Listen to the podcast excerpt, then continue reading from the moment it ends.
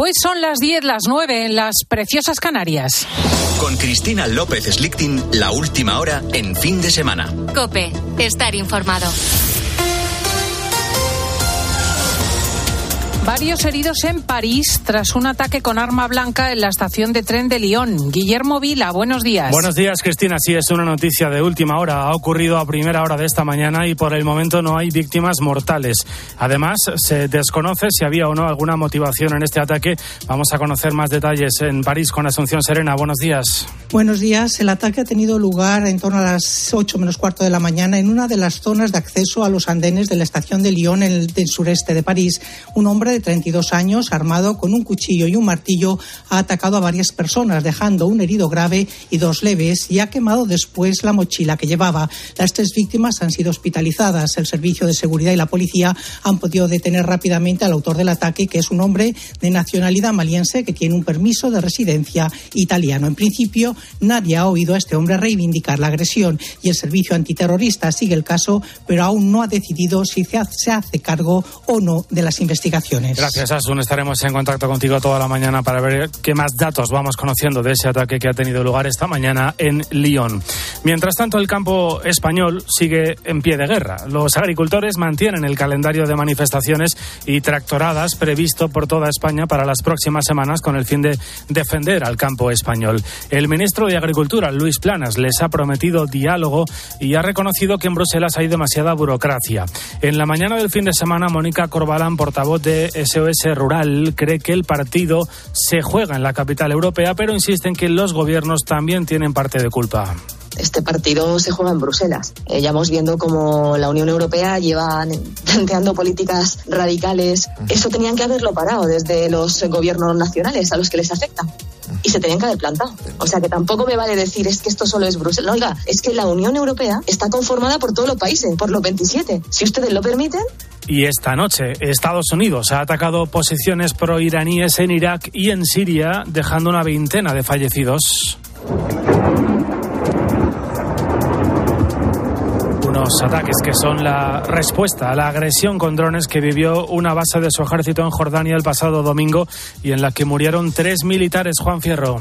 Según este comunicado, el ataque que comenzó a las 10 de la noche hora española iba dirigido contra centros de control, de inteligencia, logísticos, depósitos de armas y bases de lanzamiento de misiles y drones de las milicias iraníes. Desde la Casa Blanca, en un comunicado del presidente Biden, se confirma que no se contemplan ataques contra bases en territorio iraní, pero que los ataques podrían continuar durante los próximos días. En otro comunicado, el secretario de Defensa afirma que este es solo el comienzo de nuestra respuesta. Gracias, Juan. Y además estamos muy pendientes de lo que está pasando en Chile. Allí se ha declarado el estado de excepción por los incendios forestales que asolan el país y que dejan de momento 10 muertos.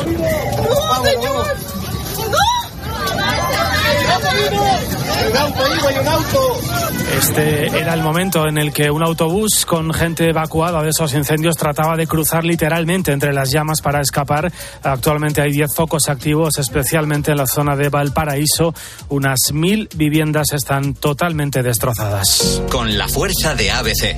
Cope, estar informado. Ya ha empezado la jornada de Liga Victoria del Athletic Club que se aferra a la lucha por las posiciones de Liga de Campeones. Xavi Lasso. Sí, Guillermo, 4 a 0 al Mallorca en un partido protagonizado sobre todo por un doblete de Yuri Berchiche. Los hermanos Williams fueron sustituidos por molestias, pero de momento no parece nada grave y llegarían para las semifinales de Copa de este miércoles. El entrenador Ernesto Valverde afirmó que toca centrarse en Copa del Rey ahora. Entonces la liga es una carrera de fondo en la que tienes que ir superando muchas pruebas porque durante un año te da tiempo a estar bien, a estar mal, a estar regular, a tener lesiones, a tener todo el mundo recuperado y la liga es la que en la que nos tenemos que centrar los domingos. Ahora viene el miércoles, obviamente estamos en una semifinal de Copa y tenemos que ir a por todo. Bueno, y siguiendo en primera división, hoy destaca que juega el Barça a las seis y media en el campo del Alavés, pero sin duda el gran partido de este fin de semana es el derby. Mañana a las nueve Real Madrid Atlético de Madrid.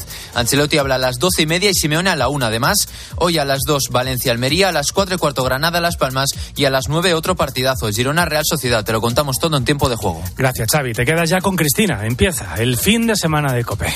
Querido Guillermo, nos juntamos dentro de una hora para las noticias y aquí empieza efectivamente fin de semana de Cope con Cristina. Cristina López Slichting. Fin de semana. Cope, estar informado.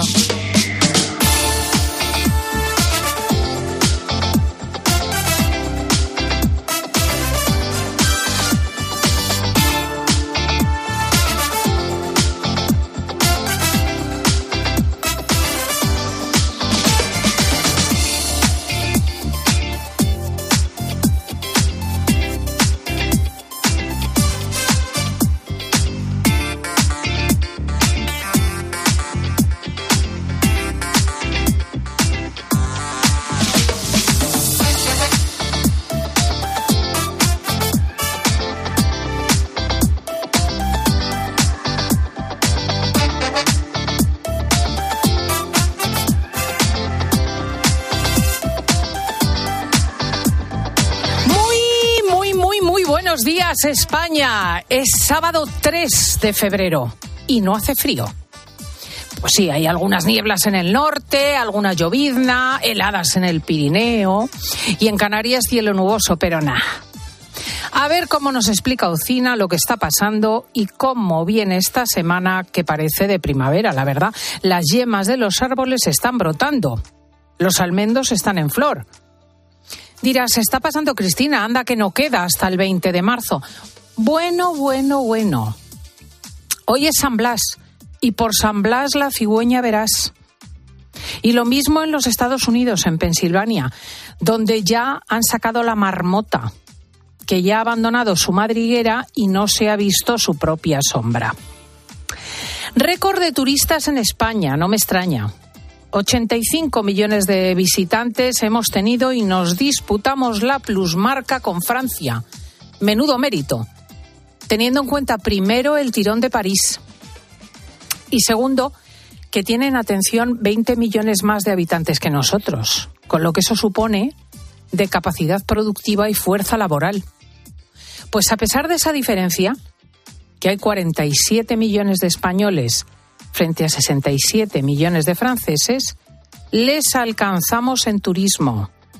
Enhorabuena al sector, que ha superado las desgracias del COVID con nota y que está logrando que los visitantes no solo vengan a las playas, sino que conozcan las bellezas de la España interior, que no tiene nada que envidiar a Francia. Pensemos, por ejemplo, que las catedrales francesas están reconstruidas por los bombardeos de la Guerra Mundial. Sí, sí, sí. Y que las españolas son completamente originales. El otro sector crucial en España es la agricultura y la industria agroalimentaria. Bueno, pues va la movilización, asfixiado por las medidas de la Unión Europea a favor de la ecología, que no tienen en cuenta el sentido común y la proporción. También se queja el campo de la inflación y los precios injustos. Lo que ha pasado en Francia va a estallarle ahora al ministro Planas, que ayer se vio con los sindicatos que, sin embargo, mantienen sus movilizaciones. Y es que tiene que haber alguna manera para mantener nuestros magníficos aceites, nuestras hortalizas, nuestras naranjas, nuestra leche, sin tener que depender de Marruecos o Turquía, que luego vienen las pandemias y nos ponemos a llorar. Y comienza la campaña electoral en Galicia. Unos comicios que el PP confía en ganar por mayoría absoluta. Hoy saca encuesta La Razón. ¿Cómo están las cosas? Bueno, pues el Partido Azul obtendría mayoría absoluta, entre 40 y 41 escaños. El BNG, los nacionalistas extremos de izquierda, sacarían la mitad, entre 19 y 20. Y atención, el PSOE va en tercer lugar con entre 14 y 15. Sumar se quedaría fuera del Parlamento local. Lo que pasa es que BNG y PSOE formarían gobierno, como en Madrid la izquierda y la extrema izquierda. Así que el PP tiene que garantizarse la mayoría absoluta. Hasta el rabo todo es toro. Y en el Partido Popular no quieren que pase lo que en las generales, donde Feijó se confió, no fue al debate de la tele y lo pagó bien caro. La batalla de los pellets ha sido la gran ofensiva de la izquierda para acusar a la derecha. Feijó ha planificado una campaña a ras de suelo, pueblo a pueblo, para rastrillar cada voto. es consciente de que una victoria de su representante, Alfonso Rueda, es fundamental para enseñar músculo en toda España. Modelo de Sánchez, que también lo conocemos perfectamente, es el modelo del engaño, es el modelo de la amnistía, es el modelo de cambiar la investidura por la impunidad penal, es el modelo del independentismo, donde los independentistas deciden cómo vive el resto del país al que no quieren pertenecer. Es el modelo de creer que hay territorios de primera y de segunda, es el modelo donde Galicia, por supuesto, es un territorio ya no de segunda, sino de tercera división. Y la amnistía a Carlas Puigdemont y sus compinches no ha sentado nada bien entre los votantes, pero atención, de derechas, medio pensionistas y de izquierdas. El Mundo publica un sondeo que dice que la mayoría de los electores nacionales reclaman nuevas elecciones tras el batacazo del Congreso del pasado martes. Y que solo un 7% de los socialistas aceptaría más cesiones a Junts. O sea que también están quemados dentro del partido. Es más que probable como indicaba Carlos Herrera esta semana, que pasadas las elecciones gallegas la proposición de ley vuelva intacta, tal y como se presentó esta semana, a votarse al Parlamento, pese a la pataleta de Junts. O como mucho con algún retoque de fechas para incluir a los Pujoles o a los amiguitos de Turull. Y que entonces, insisto, los de Puigdemont aprueben el texto. Todo esto no es más que un follón de cara al votante catalán para demostrar que el partido de Puigdemont es más cafetero que Esquerra Republicana de Cataluña. Como es su misión, PP y Vox intentan poner palos a la ley de amnistía. Los dos grupos han reclamado a la mesa del Congreso la paralización de la proposición de ley, ya que consideran que la votación del martes pasado es la definitiva que ya ha sido rechazada y no hay lugar para repetirla. Al parecer no existen antecedentes parlamentarios donde una proposición de ley rechazada por la mayoría sea presentada de nuevo. Pero hay que imaginarse lo que la presidenta esclava, Francina Armengol, va a hacer aquí. Aunque se exige que la amnistía se amplíe, que perdone todos los casos de terrorismo y la traición, que está sobrevolando a los jueces por la vía rusa, los socialistas repiten que no pueden ir más allá, porque Conde Pumpido ha puesto una raya desde el Tribunal Constitucional. Da muchísima vergüenza ajena que el presidente del Constitucional esté dictando los términos de un perdón legal a los forajidos del Prusés. Me pregunto qué tipo de república bananera tiene el jefe del máximo tribunal a las órdenes del Ejecutivo. El dirigente de los comunes catalanes y por lo tanto representante de Sumar, Jaume Asens, ya sabes que ha propuesto esta semana como alternativa, para no tener que ampliar la propuesta de amnistía del PSOE, reformar el Código Penal español. O sea, aprobar la proposición de ley como está y luego ofrecer a los delincuentes una definición penal más laxa de terrorismo. El problema aquí son las instituciones europeas que no lo van a permitir. Además, Pedro Sánchez ya escarmentó con Irene Montero, cuando Irene Montero tocó el Código Penal para los delitos de abuso sexual. Menuda se lió. Y es que pasaría lo mismo. Si se hiciese un cambio del Código Penal, eso supondría una avalancha de terroristas en las cárceles reclamando abaratar sus condenas. Yihadistas y etarras que han entrado en prisión exactamente por lo mismo que los terroristas de la plaza de Urquinaona, que dejaron inválidos a tres policías.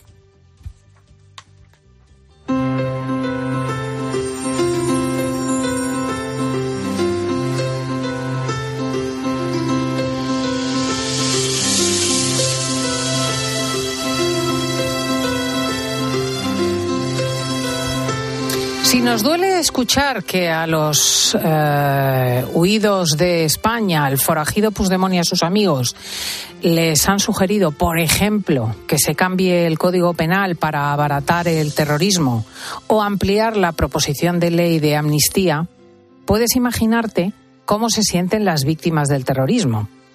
Porque hay países donde terrorismo apenas quiere decir nada. Por ejemplo, en Italia, las Brigadas Rojas hace mucho que no matan. Y en Alemania, la Bader-Meinhof no te cuento. Pero es que aquí algunos hemos crecido con décadas y décadas de asesinatos. Tenemos con nosotros a la letrada de la Asociación de Víctimas del Terrorismo, Carmen Ladrón de Guevara. Carmen, buenos días.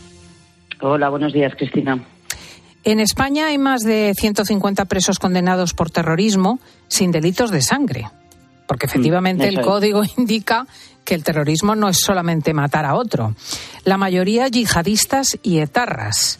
Eh, ¿Cómo han sido condenados estos señores? ¿Cómo define el Código Penal el terrorismo? Bueno, la definición que tenemos actualmente en el Código Penal, que es acorde con la Directiva Europea contra el Terrorismo de 2017, define los delitos de terrorismo como una aquella una serie de conductas eh, que se cometen con la finalidad de alterar eh, la paz pública y subvertir el orden constitucional.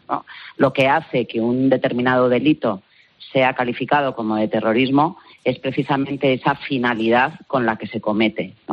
Aquí la cuestión, quiero pensar, porque efectivamente, como has comentado, eh, las declaraciones eh, de esta semana eh, nos, a mí me han alertado y me han dado señales para pensar lo peor y pensar una posible reforma del Código Penal. Yo creo que no, no, no va a poder ser tanto el tocar esta finalidad, porque como digo, eh, esto viene marcado por, una directiva europea contra el terrorismo, sino en las conductas que se puedan considerar eh, como delitos de terrorismo. Y ahí efectivamente pues podría entrar eh, todo lo relacionado con incendios, estragos, daños materiales que en nuestro Código Penal fueron introducidos en el año 2000 precisamente para perseguir la caleborroca, ¿no? Efectivamente, porque cuando dice el presidente el independentismo no es terrorismo, yo, la verdad, me asombro. Quiero decir que es que veo en la calle Borroca, cuando se quemaban autobuses, cuando se quemaban contenedores, se amedrentaba a los transeúntes, exactamente el mismo comportamiento que se produjo en 2017 en Cataluña. Claro, es que lo que estamos viviendo ahora es un retroceso. Yo todos estos días empezando por esa declaración que se hizo de que había terrorismo eh, leve y más grave, pues claro, yo pensaba todo lo que hemos avanzado durante estos años, porque es verdad que en España, pues por desgracia, por la historia de terrorismo que hemos tenido, pues hemos sido pioneros en establecer un sistema de protección a las víctimas del terrorismo y también hemos sido pioneros en ir tejiendo un marco legislativo pues para hacer frente al, terrorismo que durante décadas hemos padecido. Pues claro, ahora lo que estamos viendo es que todos esos avances, como fue, por ejemplo, el reconocer que el terrorismo era una violación eh, de derechos fundamentales y que las víctimas del terrorismo eran víctimas de violaciones de derechos humanos, o todos esos eh, hemos ido adaptando el Código Penal para poder eh, efectivamente combatir las diferentes formas de terrorismo que, durante décadas, como digo, hemos padecido, y no solo de ETA, sino como bien has comentado, también el terrorismo yihadista, pues yo en esta semana estoy viendo cómo todos esos avances eh, están en riesgo, ¿no? Y, y lo que presiento es un retroceso tanto en la persecución del terrorismo como en la protección a las víctimas. Es increíble porque, aunque no se toque el Código Penal, el peligro ha sido señalado con total impunidad. Claro, si se hiciese una reforma tipo Irene Montero del Código Penal con relación al terrorismo, habría muchos yihadistas y muchos etarras que llamarían a la puerta de los jueces. Claro, en el momento que toquemos eh, los tipos penales, podamos despenalizar conductas que, como te decía, yo creo que quizá la cosa va por ahí, ¿no? Que los los incendios y los estragos ya no puedan ser terroristas y lo dejemos en unos simples desórdenes, por ejemplo. Eh, como digo, en el momento que toquemos tipos penales o, toquemos horquillas eh, de penas, pues efectivamente mm, lo que va a ocurrir es lo que ha ocurrido con la ley del solo sí es sí, que en el momento que sean más favorables las leyes penales no son retroactivas, salvo que sean más favorables para el reo. Entonces empezaremos con una aluvión de revisiones de condena que va a beneficiar a los terroristas, ¿no? Efectivamente, tú dabas la cifra de 153 eh, terroristas en las cárceles sin delitos de sangre, de los cuales yo he estado revisando y la mitad, si las cosas van por donde yo presiento que van a ir, pues la mitad se podrían beneficiar de estas revisiones, ¿no? Hmm. Eh, el otro problema con el que se va a encontrar el Gobierno es con la directiva del Parlamento Europeo y del Consejo sobre terrorismo lo que se considera eh, delito y la finalidad de este. La verdad es que no se me alcanza cómo van a conseguir sobrepasarlo. Quiero decir, se define el terrorismo como aquel movimiento violento que intenta subvertir el orden institucional, las normas constitucionales, las leyes. Claro, no es lo mismo matar a un señor porque se ha acostado con tu mujer que matarlo para eh, independizar un territorio de un país. ¿Cómo es posible que diga el presidente que el independentismo no es terrorismo? Pues bueno, yo la verdad que mm, estoy muy sorprendida por esa, por esa afirmación, porque como bien has comentado, de acuerdo, no todo el independentismo es terrorismo, pero ha habido mucho terrorismo en España de ETA y de otros grupos eh, de corte nacionalista que han sido independentistas. Por lo tanto, esa premisa general no se puede, no se puede realizar y además no, le corresponde al Ejecutivo, no le corresponde al presidente del Gobierno decir lo que es terrorismo y lo que no es terrorismo. Eso le corresponde a los jueces en base a lo que está establecido en nuestras leyes. Y efectivamente, como bien señalas, ya no solo es conforme a lo que dice nuestro Código Penal, sino que estamos sujetos a lo que dice esa Directiva Europea de 2017, que de hecho, cuando se aprobó, provocó que tuviésemos que adaptar nuestro Código Penal a lo que se decía en esa directiva, porque aunque nosotros es verdad que tenemos un sistema muy avanzado,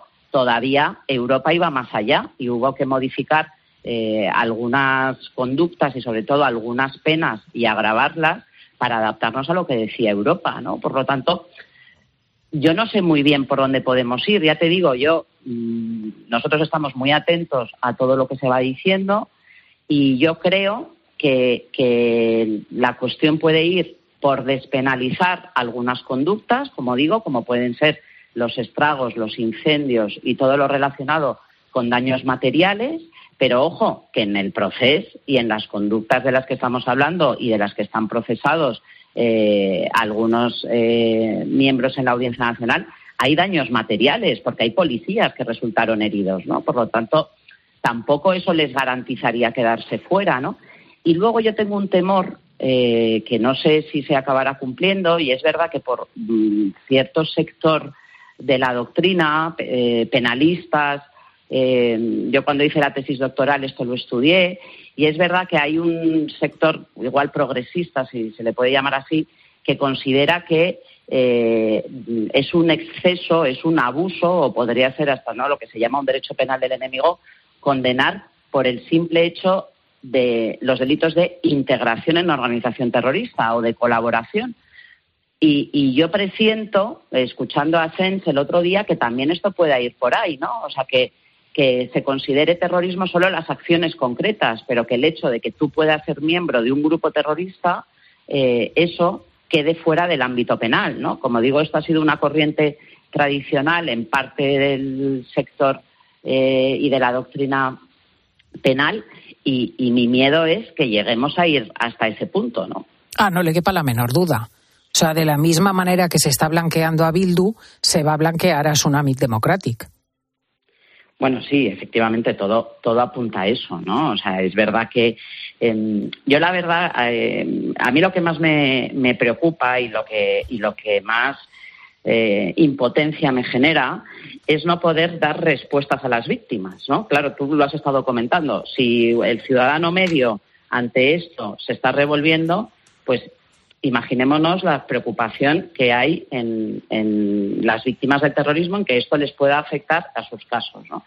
Y a mí lo que me genera mayor impotencia es no poder dar respuestas, ¿no? Yo hasta hace un tiempo pues yo podía más o menos tranquilizarlas y decirles, nada, no os preocupéis, está todo controlado, esto no va a afectar a los, a los asesinos de vuestros familiares, cumplirán sus condenas. Pero es que yo ahora ya no lo puedo hacer, porque ya no lo puedo decir, porque la primera que no está segura de lo que pueda ocurrir eh, soy yo, ¿no?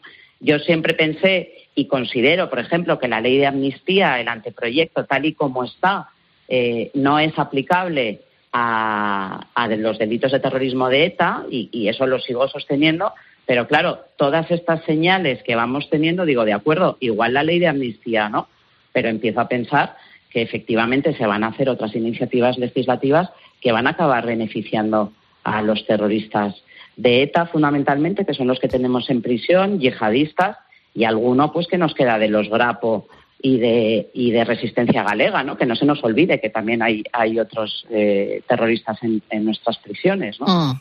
Hombre, lo que es evidente es que no sabemos los contenidos exactos del acuerdo entre el PSOE y Bildu y todavía nos falta por conocer alguna cosa que seguro nos helará la sangre. No, efectivamente, certezas no tenemos. O sea, esto también, mm, yo es lo que digo, yo no tengo la certeza de que esto vaya a ser así. Eh, lo que pasa es que las señales, pues a mí me han alertado y, efectivamente, y quizá no hay un acuerdo escrito, que esto es lo que, mm, dura, por ejemplo, con el tema de los presos, es lo que nos han estado diciendo todos estos años, ¿no? Y yo me lo puedo creer, que no haya habido un acuerdo escrito por parte del Gobierno y de Bildu eh, en el que se dijera que se iba a acercar a todos los presos, ¿no? Pero eh, lo cierto es que al final ha pasado y que al final lo han hecho y que lo han hecho para garantizarse el apoyo de una formación política, ¿no? O sea, no es necesario que haya un acuerdo firmado por Arnaldo Tegui y el presidente del gobierno para que veamos que efectivamente pues hay unas conversaciones o hay por lo menos una voluntad de contentar a este sector del arco parlamentario para garantizarse el apoyo, porque es que eso es lo más grave de todo. Yo lo digo siempre con el tema de la dispersión. lo más grave de derogar la política de dispersión ha sido que se ha hecho a cambio de un apoyo político. No se ha hecho pensando que era un modelo penitenciario que había que, era el más adecuado para reinsertar a los presos.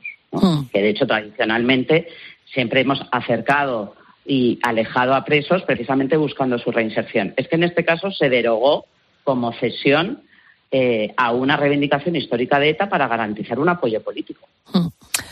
Pues esta es la situación. Es doña Carmen Ladrón de Guevara, letrada, abogada penalista y que eh, representa a la VT. Evidentemente, lo que debía ser la corona de España, el centro afectivo después de tantísimo sufrimiento y eh, el objeto de protección de todos los españoles después de lo que han pasado. Muchísimas gracias por hablar con nosotros. Gracias, Cristina. Un saludo.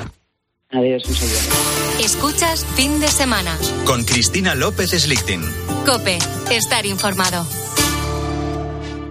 COPE quiere dedicar una programación especial para conocer las consecuencias de la sequía en España. La radio es más radio cuando nos escuchamos. El pantano de Sau. Allí está Alberto Herrera. En el centro del pantano hay un campanario que en condiciones normales tendría que estar totalmente cubierto por agua. Y ahora mismo me encuentro en la huerta de Fernando. Los palos nos vienen por todos los lados con estos fenómenos tan atípicos. Estoy a las afueras de Pozo Blanco. Llega el camión cisterna y ya hay algunos vecinos. ¿El agua de casa cómo sale? No, ese agua no se puede Julio es el último barquero del Parque Nacional de las Tablas de Daimiel. Mira, yo llego aquí y me estoy aquí, pero no quiero bajar ni quiero ver. La medida más destacada limita el consumo de agua. Si me paso de consumo, nos pueden llegar a sancionar. Me he dicho poco.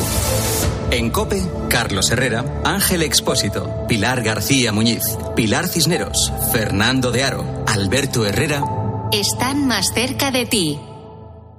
¿En qué capítulo de tu vida estás ahora? ¿Quieres hacer una reforma o cambiar de coche? ¿Tus hijos ya necesitan un ordenador para cada uno? ¿O quizás alguno ya empieza la universidad? ¿Habéis encontrado el amor y buscáis un nidito? En Cofidis sabemos que dentro de una vida hay muchas vidas y por eso llevamos 30 años ayudándote a vivirlas todas. Cofidis, cuenta con nosotros. Si elegir es ahorrar for you, ahorra todas las semanas con los productos marca Carrefour, como con el café en cápsulas Carrefour Pack de 30 a 4 euros con 35 y otras ofertas como la pechuga entera de pollo Carrefour formato ahorro a 4 euros con 95 el kilo. Hasta el 4 de febrero en hipermercados, market, web y app. Carrefour, aquí poder elegir es poder ahorrar. Aprovecha que este febrero tiene 29 días para disfrutar los Fiat Pro Days y redescubre la nueva gama Fiat Profesional completamente renovada, con más tecnología, seguridad y unas ofertas únicas. Visita tu concesionario más cercano y conoce la nueva generación Pro en diésel, gasolina y eléctrico. Fiat Profesional. Profesionales como tú. En cofidis.es puedes solicitar financiación 100% online y sin cambiar de banco. O llámanos al 900 84 12 15. Cofidis, cuenta con nosotros. Escuchas fin de semana. Y recuerda, la mejor experiencia y el mejor sonido solo los encuentras en cope.es y en la aplicación móvil. Descárgatela. Madrid no es cualquier ciudad. Madrid se siente diferente. Este 28 de abril siente Madrid y ven a correr kilómetros de rock and roll que recordarás para siempre en el Zurich Rock and Roll Running Series Madrid. Disfruta de sus distancias, maratón, media maratón o 10 kilómetros. Últimas inscripciones en rockandrollmadridrun.com. Patrocinador principal Ibercaja. Aprovecha que este febrero tiene 29 días para disfrutar los Fiat Pro Days y redescubre la nueva gama Fiat Professional completamente renovada, con más tecnología, seguridad y unas ofertas únicas. Visita tu concesionario más cercano y conoce la nueva generación Pro en diésel, gasolina y eléctrico. Fiat Profesional. Profesionales como tú. La vida es como un libro y cada capítulo es una nueva oportunidad de empezar de cero y vivir algo que nunca hubieras imaginado. Sea cual sea tu próximo capítulo, lo importante es que lo hagas realidad. Porque dentro de una vida hay muchas vidas y en Cofidis llevamos 30 años ayudándote a vivirlas todas. Entra en cofidis.es y cuenta con nosotros. De nuestra bodega Marqués de Carrión y del viñedo más prestigioso del mundo, Antaño Rioja. Un vino único con la calidad y tradición de antaño. Desde 1890, el esfuerzo de una familia. Antaño Rioja. También disponible en garcíacarrión.com. Contratar la luz con Repsol, ahorrar en tus repostajes. Contratar la luz con Repsol, ahorrar en tus repostajes. Contratar la luz con Repsol. ¿Pero qué estás haciendo? Contratar la luz con Repsol. Porque ahorro 20 céntimos por litro en cada repostaje durante 12 meses pagando con Wilet. Contrata la luz con Repsol en el 950 52 50 o en Repsol.es y enciende tu ahorro. Piensa en un producto. Y ahora imagina que comprando dos te llevas tres. Bien, ¿no? ¿Eran unas finísimas Campofrío? ¿O un pack de atún claro albo en aceite de oliva? ¿No? Da igual. Porque en Supercore, Hipercore y Supermercado El Corte Inglés tenemos miles de productos más a 3x2. En tienda, web y app. Alguno será. Supercore, Hipercore y Supermercado El Corte Inglés. ¿Qué necesitas hoy? ¿Buscas diversión?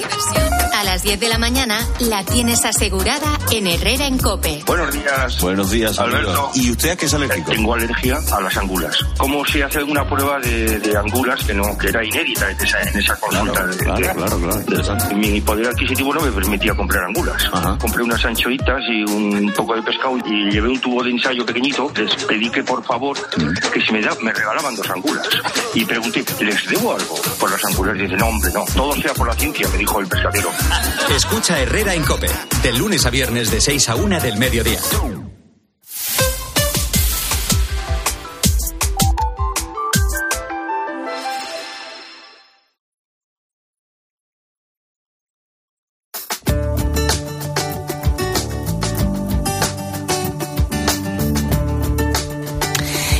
La buena noticia del día, que como siempre nos trae Ibudol de Kern Pharma con la ayuda de Laura Rubio. Buenos días, Laura Rubio. Buenos días. Hoy la buena noticia nos lleva hasta el Hospital Gregorio Marañón de Madrid. Allí han desarrollado una nueva terapia pionera en todo el mundo que evita que los niños trasplantados de corazón rechacen el órgano. Lo hacen empleando las propias células del paciente, un tipo de células llamadas Zytrek, que ayudan a prevenir el rechazo inmunológico y además permiten prolongar la supervivencia del órgano trasplantado. De momento esta terapia se ha aplicado a siete bebés que han recibido un corazón y los resultados están siendo exitosos. Además, los efectos secundarios son mínimos para los niños que la reciben. A ese dolor de espalda que te fastidia el fin de semana. ¿Y a ese dolor de cabeza que pone a prueba tu paciencia? Ni agua.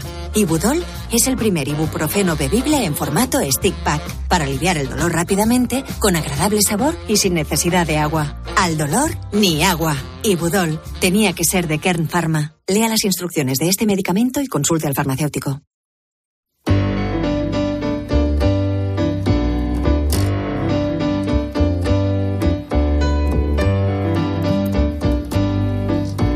Escuchas fin de semana. Con Cristina López Slichting.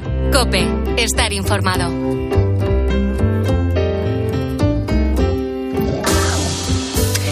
Todos nos gusta saber cuántos somos de listos. De hecho, abrimos a veces las redes sociales, dice, hazte este test y entonces demostrarás ser extraordinariamente inteligente y tú vas ahí taca, taca, taca.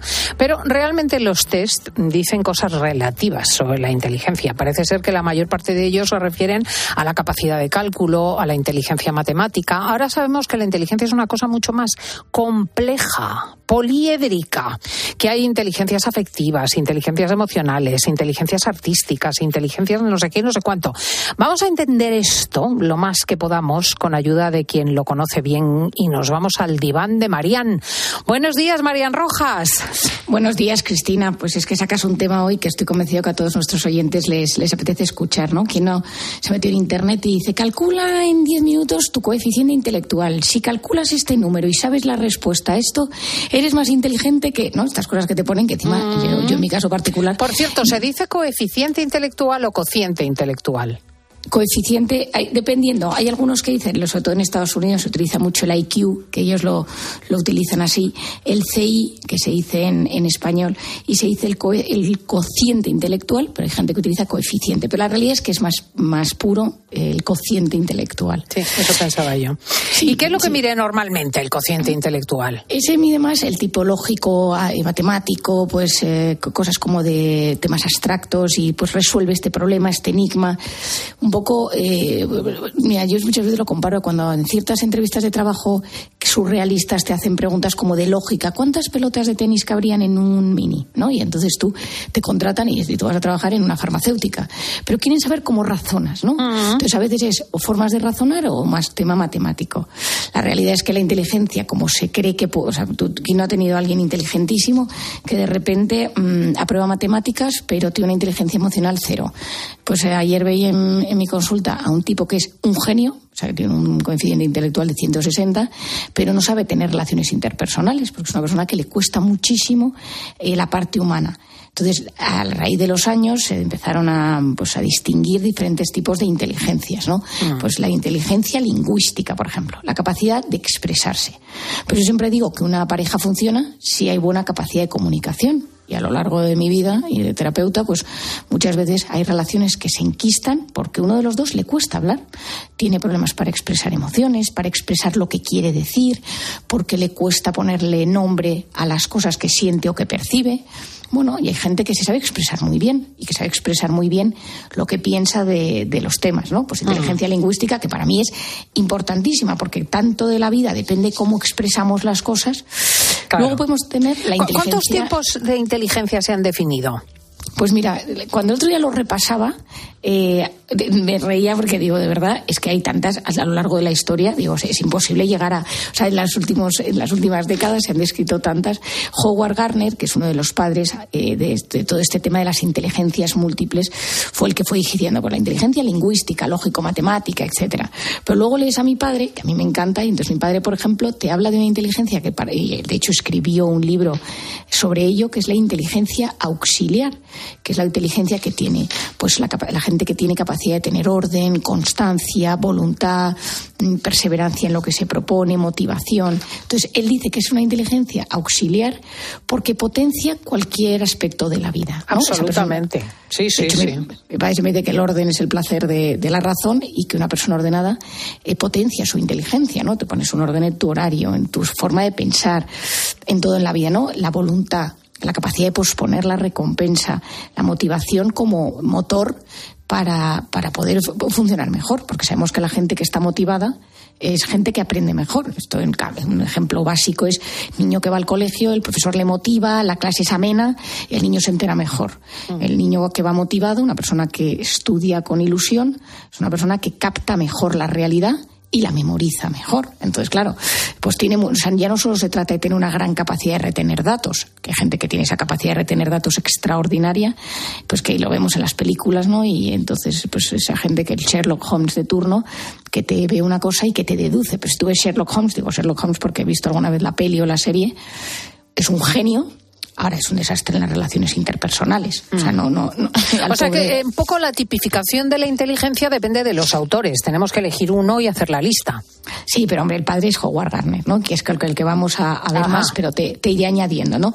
La inteligencia intrapersonal, ¿no? Cómo conocemos, cómo es nuestra forma de ser, de pensar, es decir, la habilidad a la hora de conocernos. Que esto, pues, oye, eso es muy importante, porque claro, eh, al final la inteligencia es la capacidad que tenemos de conectar con la realidad, con nosotros mismos y con las demás personas de la mejor forma posible razonando, valorando los pros y los contras, eh, de darte cuenta qué es lo que realmente es bueno, de lo que realmente no me conviene, capacidad de síntesis, capacidad de captar la realidad con su complejidad y con sus detalles y ir decidiendo eh, que esto es bueno y esto es malo. Hay gente que se engancha en una cosa enana y eso le bloquea la vida, ¿no? Pues eso limita mucho. No es que eso no sea que seas menos inteligente, pero sí que te hace tomar decisiones peores en tu vida. Es, usar los instrumentos de la razón de la mejor manera posible, pues el juicio, el pensamiento operativo, el pensamiento abstracto, el lenguaje, la lógica, la capacidad de sumar, sumar, restar, multiplicar. Luego eh, tenemos la inteligencia interpersonal y es cómo nos adaptamos al entorno y a las interacciones con los demás de forma óptima.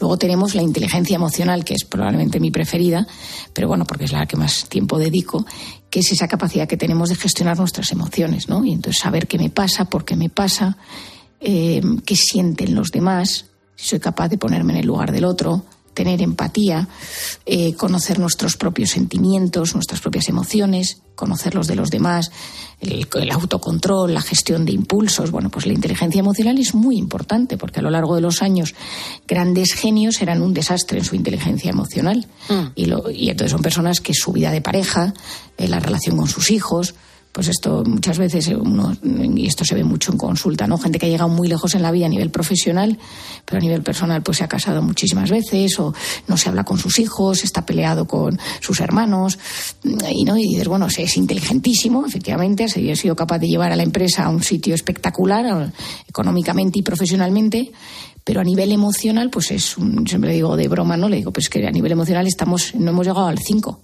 Estamos, estamos no hemos llegado al aprobado. Mm. ¿no? Entonces, la inteligencia emocional, ya cuando se descubre y cuando Daniel Goleman la trae a colación y dice, oye, que la inteligencia práctica y teórica y matemática es muy importante, pero necesitamos, necesitamos no olvidar pues que hay, hay, otras facetas de la inteligencia que pueden ser incluso más importantes.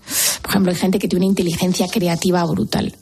Hablaba ayer con un, con un chico que estudia en la universidad, que es un desastre en las matemáticas, tal, pero escribe unas novelas, cuenta las cosas, o sea, hace como unas historias de las, de, los, de las semanas, hace como una especie de diario y lo manda a sus amigos luego por mail y es que es una, bueno, de hecho le he dicho, digo, pásamelo, digo, porque me, me, encanta y con esto vamos a sacar un libro o algo, ¿no? O sea, es una capacidad y lo pone con dibujos, ahora luego es un desastrillo en otros temas y no aprueba una asignatura, ¿no? Ah. O sea, es que es esa capacidad eh, del hemisferio derecho potenciada a la máxima, a la máxima potencia. Luego hay gente que tiene inteligencia espacial relaciona directamente con la navegación, los objetos, y esa es tanto como te diriges a un sitio y no te pierdes, ¿no? que hay gente que, es, que no necesita un mapa para nada y todo lo ve, a cómo la gente coloca, ¿no?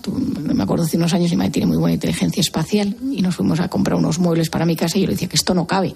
Decía, no, esto lo pones, al lado pones esto que justo medirá unos tantos centímetros, luego tal, y yo decía, esto no va a caber y menos dos cosas y de esta manera y tal, pues efectivamente todo cabía, ¿no? Y mm. entonces, bueno, pues hay gente, los arquitectos, los ingenieros, que es otra forma de, de, ver la vida. O sea, la ven en forma, pues, eh, pues con el espacio, tiene una relación muy especial con, con el espacio. Y esto, pues, se nota muchísimo y es gente que. Y eso, yo soy muy de la teoría, Cristina, hablando de este tema, que cada cual tiene que potenciar la que se le dé mejor e intentar ver si hay alguna que realmente es nefasto, si en esa, pues por alguna razón la tiene que trabajar, ¿no? Hmm. Me acuerdo muchas veces mi padre cuando íbamos a sus conferencias de pequeño que nos decían, la inteligencia de los intelectuales, pues es como te mueves en el terreno de las ideas. La inteligencia práctica, cómo resuelves los problemas de forma más o menos inmediata la social, la inteligencia social, la capacidad que tienes para relacionarte. Hay gente que tiene una, una inteligencia social descomunal. O sea, tú le ves moverse en los ambientes sociales y dices, bueno, es que este tipo es un Ahora le pones un examen de matemáticas y pues quizá no te, lo, no te saque más de un 5. La inteligencia analítica, ¿no? Cómo tú eres capaz de segmentar un problema en parcelas y abordarlo con la mayor eficacia posible. Entonces, esto es una cosa muy interesante y hay gente que por su trabajo pues los, la, gente que trabaja en consultoría, etcétera, o un abogado, pues cómo ver el, ves el gordo y lo vas distribuyendo en pequeñas parcelas. La sintética, ¿no? Que es cómo puedes sintetizar. No hay nada peor que una persona que te está contando una cosa, pero notas que, que tiene una frase cuando vive con cinco mujeres, ¿no? Y entonces empezamos, papá, ¿por qué pasó y tal? Inteligencia es capacidad de síntesis, ¿no? Es una frase que se oye mucho en mi Oye, yo te quería preguntar sobre algo, una cuestión común que interesa a todo el mundo. ¿Cuál es la diferencia entre un listo y un inteligente? Ah, bueno, el, inteligente es, bueno, claro, es que claro, después de haber dicho todas estas inteligencias, te diría más el listo, ¿no? El listo es el listo de la vida, ¿no? Es como, esto es una definición, Marian Rojas, pensada sobre la marcha, pero te diría que la, ser listo es esa capacidad de ser inteligente en medio del mundo. ¿no? Es esa persona que sabe salir adelante, que la dejas en un sitio, se pierde y entonces tiene todas las herramientas y sale adelante. Pillo, esa, esa pillería llevada a que sabe salir de los problemas, gestionar los asuntos, sabe mm, en el trabajo, pues el inteligente pues se lo hace todo ordenado, tiene todo a fin de mes, y cumple los objetivos. Y el listo es el que quizá trabaja un poco menos, pero se sabe mover, sabe llegar a las cosas, o sea, tiene una flexibilidad a la hora de gestionar ciertas, ciertos patrones mentales y de conducta que le llevan a las cosas. Y la gente, hay gente muy inteligente que no está lista y hay gente muy lista que no tiene tanta capacidad intelectual en ese aspecto del que estamos hablando, que es la inteligencia, la inteligencia analítica o la inteligencia lógico-matemática. Mm. Pero sí que tienen un, un, matiz. Y luego te termino diciendo lo de la inteligencia auxiliar, esta que habla mi padre, mm. que para él, él dice que esa es la clave. Para mí la inteligencia emocional, pero él a mi padre no es que no le guste la emocional, pero él es que nos ha inculcado tanto y considera que una persona con orden, con disciplina, con, eh, con esa capacidad de perseverancia, pues potencia a las demás. O sea, una persona con voluntad, él siempre ha dicho, frase que yo escuchaba desde los tres años, una persona con voluntad llega más lejos que una persona inteligente. Y esa voluntad depende. Entonces, bueno, que ser inteligente hay una parte genética que es importante y luego otra que te la desarrollas y te la trabajas y gente que trabaja su memoria y su capacidad para llegar a los sitios porque dice, oye, yo quiero conseguir esto que me propongo. Pues es Marian Rojas. Tiene varios bestsellers en el mercado. Por ejemplo, Cómo hacer que te pasen cosas buenas o Encuentra tu persona vitamina. Y además está con nosotros en fin de semana. Marian Rojas, feliz semana. Muchísimas gracias, Cristina, y un gran abrazo a todos nuestros oyentes.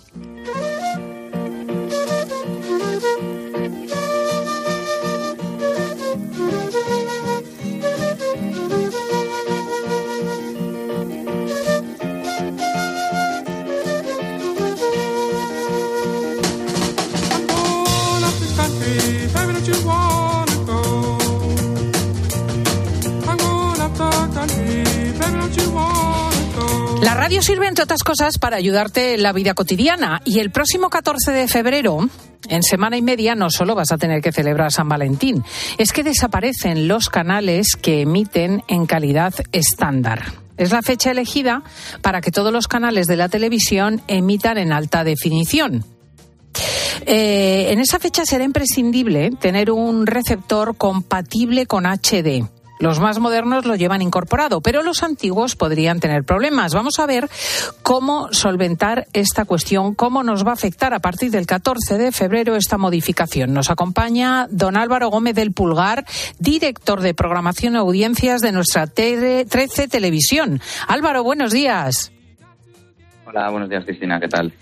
Pues eh, muy interesada, la verdad, porque yo con lo torpe que soy con estas cosas seguro que dejo de ver la tele. Hacía tiempo que no teníamos que tocar la configuración para seguir viendo todos los canales. ¿Ahora qué pasa? Bueno, pues como bien has dicho, el 14 de febrero es la, fecha límite que ha, que ha eh, comentado la CNBC para, para que los canales SD pasen a ser HD y todos aquellos que no tengan una televisión compatible con el HD pues van a dejar de ver la televisión. Aunque, aunque parece esto que es un poco complicado, es mucho más fácil de lo que parece. Porque, por ejemplo, todos aquellos que ya tengan una, televisión HD o compatible con HD, que, que por los estudios son más del 90%, eh, no van a tener que hacer nada. O sea, realmente, por ejemplo, 13, que la tenga sintonizada, simplemente al día siguiente de la, del cambio, eh, la va a ver con mejor calidad. Eh, sin embargo, bueno, hay, hay veces que, todavía no estamos adaptados a, la televisión HD porque hay una televisión antigua o porque se le tiene cariño y en ese momento se puede adaptar o bien comprando una nueva, obviamente, que básicamente las televisiones de desde hace 10 años ya están adaptadas para ello, o con un, con un eh, convertidor. los antiguos cuando llegó la TDT se compraron mucho para adaptar la, televisión y se puede, se puede encontrar por 20 o 30 euros. O sea, no tiene mucha, mucha más eh, eh, ciencia. Oye, ¿y la modificación obliga a su vez a los canales de televisión a mudar sus emisiones a otra definición? ¿Qué definición es esta y en el caso de 13 Televisión también se ve afectado? Sí, en realidad, como hemos comentado, es simplemente un cambio de, calidad. las, las, televisiones SD, por cuestiones eh, legales europeas, eh, van a dejar de dar un servicio, vamos por decirlo de alguna manera, estándar y van a pasar a ser HD. Esto las televisiones lo tienen que hacer, nosotros lo hemos hecho durante todo el año y ya desde verano estamos eh, preparados para ello. Eh, lo único que, los, los eh, espectadores no, tienen que hacer nada más que, disfrutar, por decirlo de alguna manera, del cambio, del cambio de calidad a mejor. Hmm. ¿Y hay que cambiar antenas en las comunidades de vecinos? Es otro de los, digamos que cosas que se están hablando, pero realmente si tú ya tienes tu televisión TDT no tienes que hacer nada. Todas, la mayoría de las comunidades eh, están preparadas para ello y ya recibiendo las señales ahora mismo eh, no, no, deben de hacer nada. Es que una de las cosas que, tal vez no se está explicando bien o, no se está entendiendo es que esto no es un cambio de frecuencias, una muda de frecuencias como ha ocurrido, por ejemplo, en los dividendos del 16 o del 19, en el primer y segundo dividendo digital. Es simplemente que las televisiones van a emitir eh, en una calidad mejor y esto no implica que haya tantos cambios como por ejemplo una muda de frecuencias. ¿Qué es lo que ocurre? Que hay algunas cadenas que han estado emitiendo, sobre todo las más grandes, por decirlo de alguna manera, en dos tipos de frecuencia, que en una emitían su calidad SD y en otra en su calidad HD. Entonces, esas, esas eh, frecuencias que eran SD para las grandes sí que van a desaparecer, van a quedarse en negro. Entonces, en ese momento sí que habría que resintonizar y habría que, reordenar sus canales, que recuerden también los espectadores que si se hace siempre crecen sus favoritos, pero es en el menor de los casos. Como digo, si, si el HD ya te llega a, tu casa y estás viendo canales como Real Madrid Televisión, Bimar, o las eh, televisiones que ahora mismo ya son Telecinco, la 1, etcétera, te ponen HD, ya no tienen que hacer nada más. Y si los espectadores tienen sintonizada 13, por ejemplo, en concreto, y, se preguntan si va a haber algún cambio, no va a haber ningún cambio. Simplemente el día siguiente de que se haga el apagón SD va a disfrutar de la televisión con mayor calidad, nada más. Y um, quería preguntarte si en el caso de, oyentes que tengan sintonizados efectivamente los canales en, uh, en, un orden determinado, ¿cómo se puede reconfigurar para rescatar? Porque quiero decir, hay, gente que sí que de repente encenderá ese día y verá en negro el canal. Algunos sí, sí. Claro, entonces... Algunos sí tienen las, sí, si tienen las eh, eh, frecuencias antiguas, ese de las grandes, sí. ¿Y entonces qué tiene que hacer el oyente o el telespectador? en ese caso, claro, en ese caso, eh, las personas, que esto se dice mucho, pero bueno, las personas que, tal vez no se manejen eh, muy bien en, el, en la tecnología, personas pues muy mayores o que no tienen ayuda, deberían de, contactar con un técnico de confianza. ¿Por qué? Porque cada televisión tiene una configuración diferente para, para primero resintonizar y luego reordenar los canales eh, pero simplemente lo que hay que hacer es en el menú de configuración eh, resintonizar para que aparezcan todas las licencias que o que desaparezcan todas las licencias que ya no van a emitir y a partir de ahora ir reordenando a tu gusto los canales con el con el editor de, canales. Pues es Álvaro Gómez del Pulgar, director de programación, audiencias y producción de 13 Televisión. Muchísimas gracias. Pues nada, a vosotros y buen día. Enhorabuena, chao, chao. Gracias, hasta luego.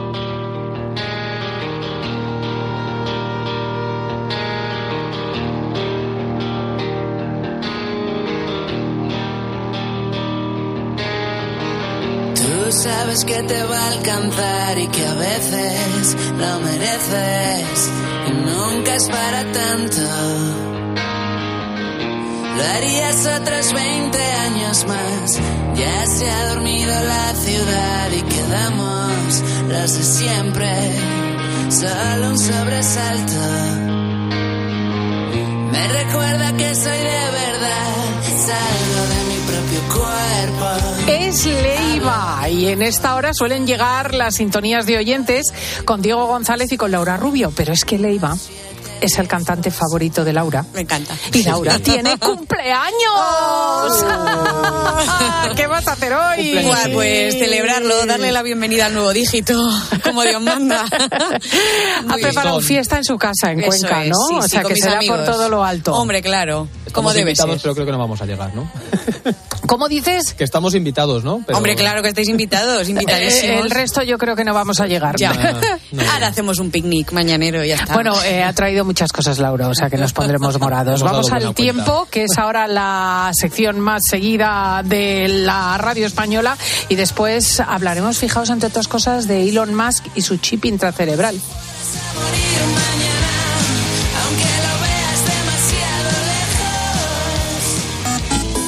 Sigue también a Cristina López Slichting en Twitter en arroba fin de semana cope y en facebook.com barra Cristina fin de semana. Solo los más rápidos disfrutarán de ofertas increíbles en el corte inglés, como un 15% de descuento adicional en una gran selección de productos de hogar y bricor. Una ocasión única. Así son las ofertas límite en el corte inglés. Hasta el 4 de febrero en tienda web y app. El Pacto Verde Europeo insiste, el transporte debe reducir de manera drástica sus niveles de contaminación. En Iberdrola somos líderes en la transición a la movilidad eléctrica, con más de 45.000 puntos de recarga instalados en nuestro país. Únete a las energías limpias de la mano de un líder mundial. Iberdrola, por ti, por el planeta. Empresa colaboradora con el programa Universo Mujer. De camino al cole de los niños, un poco de diversión. Veo, veo. Si pillas atasco al ir al trabajo, un poco de paciencia. Ya no llego. Si vas al súper a hacer la compra, un poco de memoria. Plátanos y yogures. Y para todo eso, los nuevos combustibles 100% renovables de Repsol. En tu día a día, algo nuevo te mueve con los combustibles 100% renovables de Repsol que puedes usar ya en tu coche. Encuéntralos en más de 50 estaciones de servicio y a final de año en 600. Descubre más en combustiblesrenovables.repsol.com. En Peugeot estamos listos para ayudarte a llevar lo más importante, tu negocio. Por eso, en los días Peugeot Profesional vas a poder disfrutar de condiciones especiales en toda la gama. Aprovecha del 1 al 14 de febrero para dar energía a tu negocio. Inscríbete ya en peugeot.es.